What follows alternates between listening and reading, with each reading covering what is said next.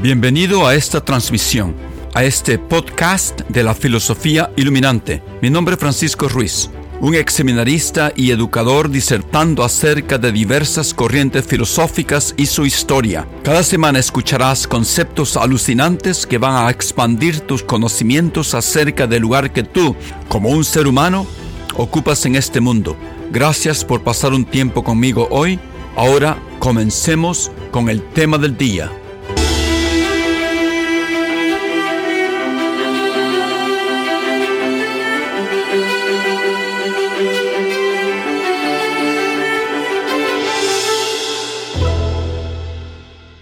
Buenos días, buenas tardes, buenas noches. Este es eh, Francisco Ruiz hablando con ustedes desde Boston, Massachusetts, the United States. En la grabación previa, desarrollamos el pensamiento de una corriente, de una posición filosófica concerniente a la filosofía de la mente, que la llamamos la identidad de mente-cuerpo. Una forma, obviamente, de fisicalismo o materialismo, como algunos eh, prefieren llamarlo. recordemos que el fisicalismo se formula como una reacción al dualismo interaccionista de Descartes, el cual no pudo satisfactoriamente explicar cómo las dos sustancias completamente diferentes como son la mente, la cosa pensante, y el cuerpo, la materia que tiene extensión, que ocupa un lugar en el espacio, se comunicaban el uno con el otro. El fisicalismo viene a responder a introducir su perspectiva indicando que esa interacción de la que habla Descartes se explica satisfactoriamente si no distinguimos entre mente y cuerpo. Fácil. Las dos cosas están hechas de lo mismo, de la misma sustancia. Esa sustancia definitivamente es regida y se puede entender mejor siguiendo las leyes físicas de la naturaleza. Mente y cuerpo están hechos de lo mismo, no son diferentes. La posición de la identidad de mente-cuerpo dice que son hechos de la misma sustancia y además de eso son idénticos. La mente y el cerebro son la misma cosa. Ahora, el tópico de hoy concierne la posición del conductismo, o sea, la observación de la conducta o comportamiento de los animales y seres humanos basada en una relación entre estímulos y respuestas, ignorando la mente completamente al principio. Es otra versión del fisicalismo. No hay, no voy a meterme eh, a explicar el conductismo desde el punto de vista psicológico. Aquí lo fundamental es el de hablar de sus cimientos o pilares filosóficos en cuanto a la explicación de la mente. Ok, un paréntesis personal voy a hacer aquí. El conductismo. En algunos países han adoptado la palabra del inglés. Behaviorism se dice en inglés. No sé cómo pronuncia en español. behaviorismo. No, no sé cómo lo pronuncia. Especialmente la teoría del aprendizaje de B.F. Skinner tuvo mucho impacto desde los años 30 hasta los años 70 en las universidades de USA y en el mundo. Tanto fue así que mi primer contacto con esta teoría ocurrió en mis años de estudio de filosofía en el Seminario Palafoxiano de Puebla. Nuestro profesor y rector, padre Rosendo Huesca, quien llegaría a ser el arzobispo de Puebla, que en paz descanse, nos hizo leer traducciones de los escritos de Edward Thorndike, de John Watson y de B.F. Skinner. Y me acuerdo que fueron unas malas traducciones, eh, todas enravesadas. No, ahora que hablo inglés me doy cuenta que nos hicieron romper la cabeza. A mi amigo Gustavo y a mí.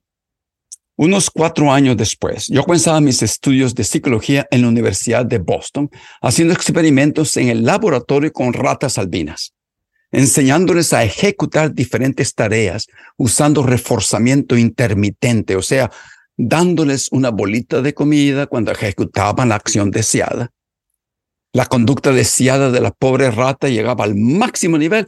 Pronto, descubrí cuando le daba la bolita de comida intermitentemente, no continuamente.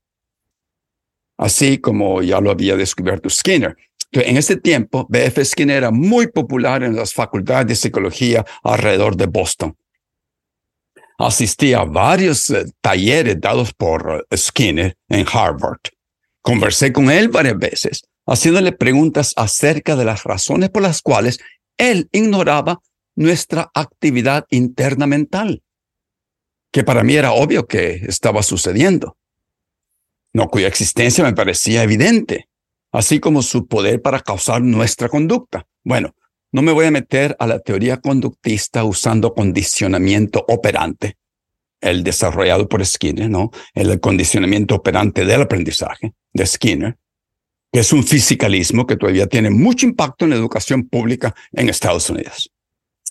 En lugar de esto, le vamos a poner atención a las posiciones o ideas filosóficas postuladas por el conductismo concerniente a cómo ve la mente, o sea, su teoría filosófica conductista de la mente. Hay que apuntar primeramente que el conductismo es una teoría fisicalista. Lo tengo que repetir. ¿Qué quiere decir esto? Repasando un poco, esto quiere decir que todo el universo se piensa ser, incluyendo la mente, se piensa estar hecho de materia, de partículas y sus interacciones entre ellas y de fuerzas físicas que se pueden estudiar usando la disciplina académica de la física. Entonces, siguiendo esta posición, nos encontramos con la pregunta, con esta pregunta que hay que, hay que hacerse todo el tiempo. Si la mente es algo físico, entonces, ¿qué tipo de cosa física es la mente? El conductismo ofrece una respuesta a esta pregunta, obviamente identificando algunos eventos o cosas en el mundo físico que los identifica con la mente. Específicamente hablando, y obviamente el evento físico del que habla es la conducta, el comportamiento, ya sea de los animales o de los seres humanos. Aquí por conducta se entiende esa cosa externa, ese evento externo, es eh, externo, ese movimiento externo que se puede observar por otras personas. El movimiento de mis manos, el de los labios, el de los músculos de la cara, etcétera. Lo, están ustedes viendo y observando. Entonces, lo importante aquí es recalcar que la conducta es observable por otros. Cualquier persona puede observar mi conducta con el movimiento de mis manos en este momento. Tanto es así que ustedes pueden observar el movimiento de mis manos mejor que yo, Ustedes pudieran hasta medir cuántos centímetros yo elevo mis manos, cuánto las bajo, cuánto las, eh, las muevo hacia la derecha, hacia la izquierda. No hay nada privado con respecto a mi conducta. Es observable públicamente.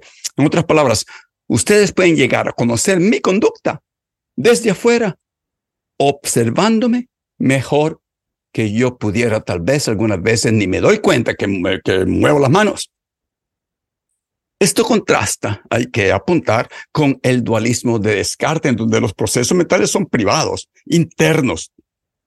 Mis ideas y sentimientos son privados, de acuerdo con el dualismo. Yo los conozco mejor que ustedes. Y ustedes nunca llegarán a conocer esos procesos tan bien como yo los conozco. Eso es una parte esencial en el dualismo de Descartes. Pero el conductismo es lo opuesto.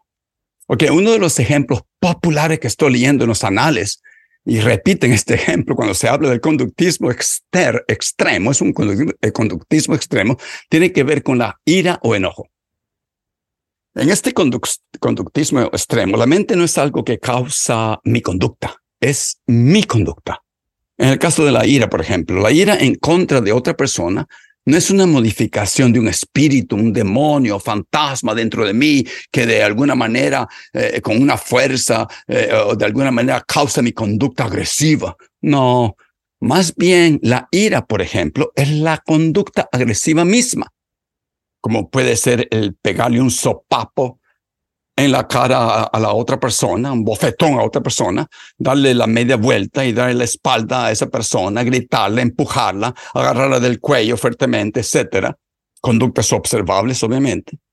La mente no es un proceso espiritual interior atrás de mi conducta, mi alma está atrás que produce las palabras que yo hablo, escribo. No, este conductismo dice que la mente es, son las palabras habladas y las palabras escritas.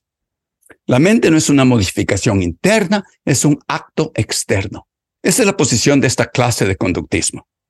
Nosotros normalmente creemos que cuando yo expreso una opinión o una creencia, yo la he elaborado dentro de mi mente, interiormente, y después la he expresado exteriormente. Pero la postura o posición de esta clase extrema de conductismo, un poco tosca, dice que no, las palabras mismas constituyen lo que llamamos ideas y creencias mentales.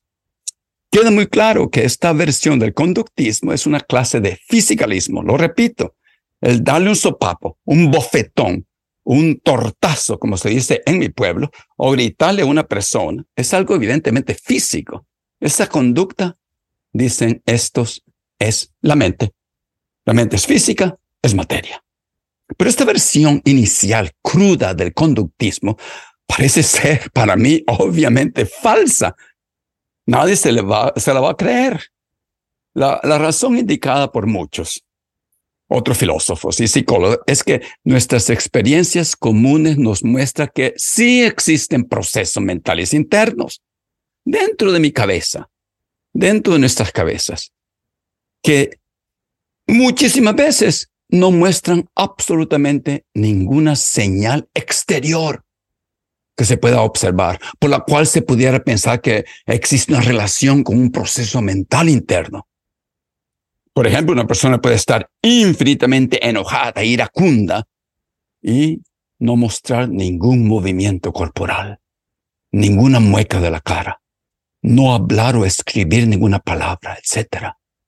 En otras palabras, las otras personas que observan a esta persona puede estar pensando y no decir una palabra o hacer un movimiento y, no, las otras personas lo observan y dicen está calmada. Dicho de otra manera, de acuerdo con esta versión extrema del conductismo, el enojo, la ira es igual a los sopapos, a los gritos.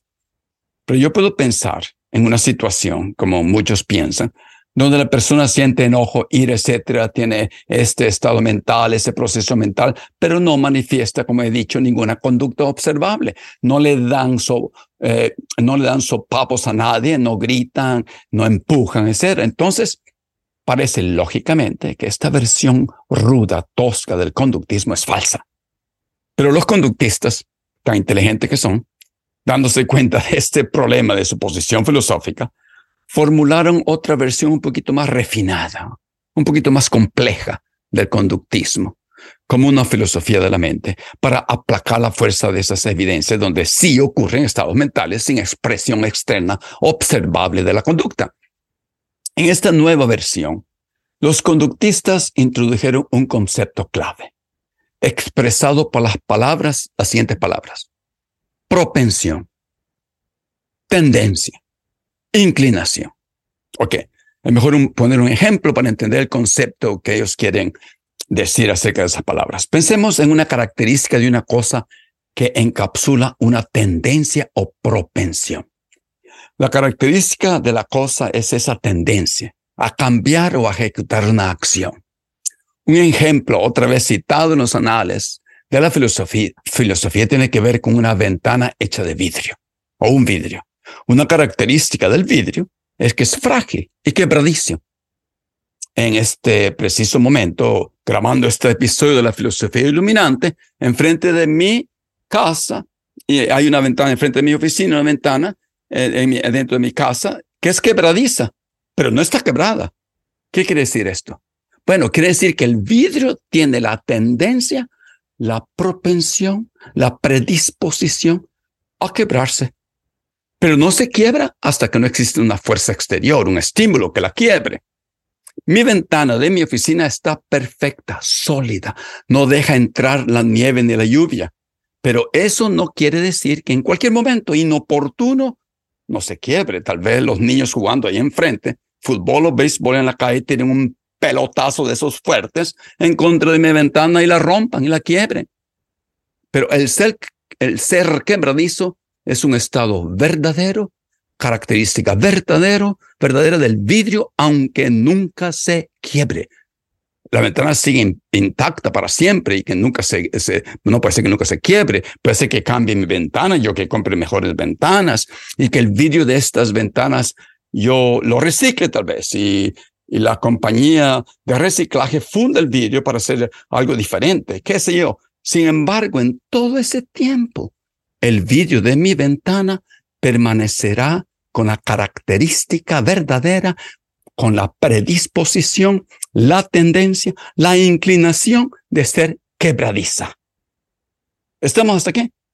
Ese es el nuevo concepto introducido por estos nuevos conductistas para evitar el problemita de la existencia de procesos mentales sin ninguna conducta observable exteriormente.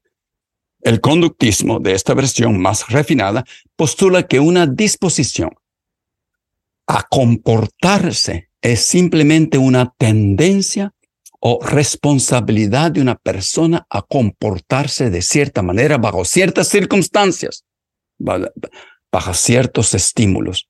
Algunas personas tienen la tendencia a enojarse más que otras. Por ejemplo, son fácilmente irritables. Ustedes conocen algunas de esas personas. Tal vez se les dice un, un comentario inocente en la oficina y explota a gritos llenos de ira, otra vez en la familia. El tener la tendencia de ser irritables se dice ser cierto de estas personas, aunque en un día determinado no exploten en ira pero eso no les quita la tendencia o propensión a explotar con ira. Con este nuevo concepto, el conductismo se refina un poco y ya no es esa versión que eh, yo decía que la mente es solamente la conducta observable. En esta nueva versión, el conductismo lo pudiéramos definir como la teoría que postula que los estados mentales son propensiones o tendencias a comportarse de una cierta manera. La ira es la tendencia a comportarse o a exhibir cierta conducta.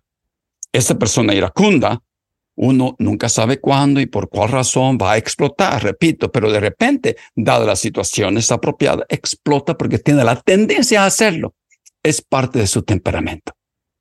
Puesto de otra manera, el vidrio de mi ventana no está quebrado, pero tiene la característica de ser quebradizo. El ser humano no actúa en ciertos momentos, pero tiene la tendencia a actuar, dicen estos eh, conductistas, behavioristas.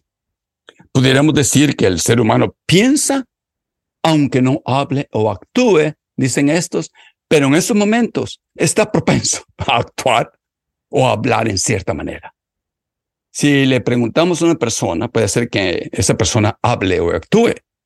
Podríamos decir que esa persona está enojada, aunque no se comporte de una manera enojosa, porque está dispuesta o propensa a actuar de esa manera. Tal vez una palabra más que se le hubiera dicho a esa persona, esa persona hubiera explotado. Bueno, esa es la teoría revisada del conductismo, una teoría fisicalista materialista de la mente y su relación con el cuerpo que admite una predisposición o estado mental para actuar. Pero lo importante siempre sigue siendo la conducta es observable, no, no los estados mentales que puedan o no puedan existir interiormente. Nada más una tendencia. En la próxima grabación, antes de hablar del funcionalismo, con, como lo había prometido, con respecto a la teoría de la mente, voy a presentar un ataque a este conductismo. Hemos estado hablando acerca de cómo los seres humanos adquirimos conocimientos. Estamos hablando dentro de la teoría del racionalismo.